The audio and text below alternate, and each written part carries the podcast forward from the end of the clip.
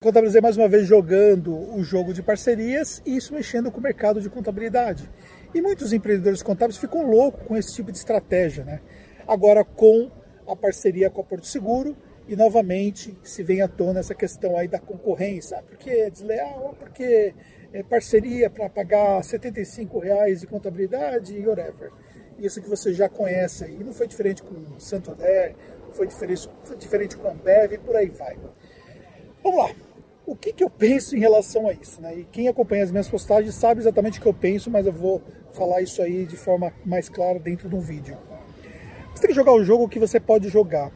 O tipo de parceria que uma empresa de contabilidade faz não está sob o seu controle do jogo. Você não tem controle sobre esse tipo de variáveis ambientais. Mas você tem controle do jogo que você pode jogar em relação à sua empresa, em relação à sua estratégia, em relação à sua segmentação de mercado, a Contabilizei é uma empresa de contabilidade genérica e, como tal, ela não tem uma verticalização dos seus serviços a ponto de que você consegue ter jogando o seu jogo. Nós somos especializados no mercado digital e é esse é o jogo que nós jogamos. E esse é um jogo que empresas como Contabilizei não têm nenhum interesse em jogar. Por quê? Porque eles estão jogando o jogo de uma empresa de contabilidade genérica. E isso você tem que levar em consideração. Esse é um fator que efetivamente faz uma diferença muito grande quando você vai estabelecer a sua estratégia. E esse é um fator que eu deixo para você analisar em relação ao seu mercado. Outro fator importante é que, por mais que uma empresa como essa tenha um budget de marketing absurdo, ela não vai ter um budget alocado para uma segmentação específica e tampouco tem uma produção de conteúdo tão focada numa segmentação específica. Ou numa segmentação um pouco mais ampla, como é o nosso caso, que nós temos segmentações e subsegmentações dentro de negócios digitais. Ela não tem interesse em fazer isso, porque ela não consegue ter capilaridade dentro desse mercado, tal qual a nossa empresa tem. Se ela resolver um dia postar um vídeo, eu posto dois. Se ela postar cinco, eu posto vinte. Se ela postar vinte, eu posto duzentos e ela vai parar o jogo porque não faz sentido para ela se ver segmentada dessa forma, tal qual a nossa empresa faz total sentido se ver segmentado no mercado dessa forma. Então esse é um outro fator que você precisa entender.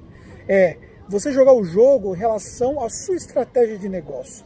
Agora, é óbvio né, que uma empresa que cobra tão pouco, ela pode sim atrapalhar o seu negócio. Você pode sim perder um cliente ou outro, você pode perder alguns clientes, mas você não vai perder toda a sua carteira de clientes, porque os nossos clientes, eles não valorizam somente a questão relacionada a preço.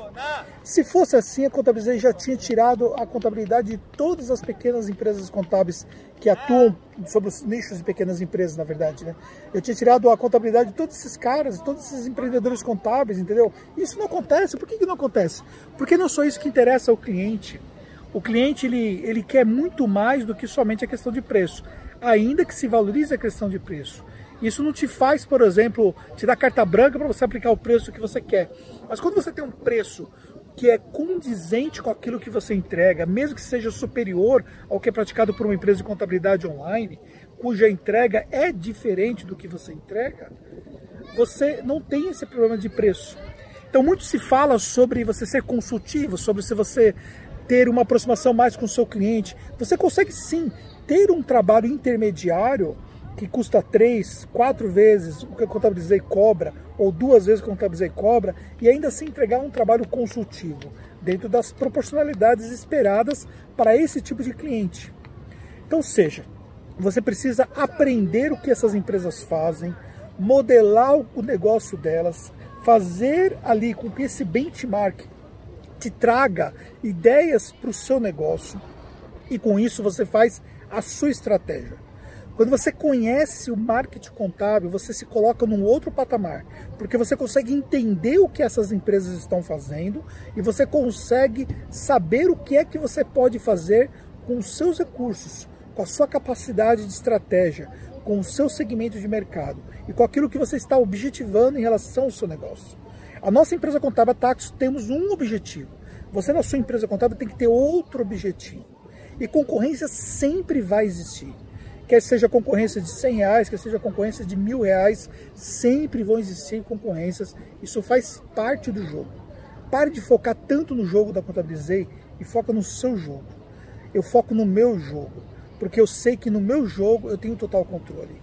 E dentro do meu mercado, dentro da onde eu estou atuando fortemente, a minha pretensão, o meu trabalho é ser a maior referência dentro desse mercado.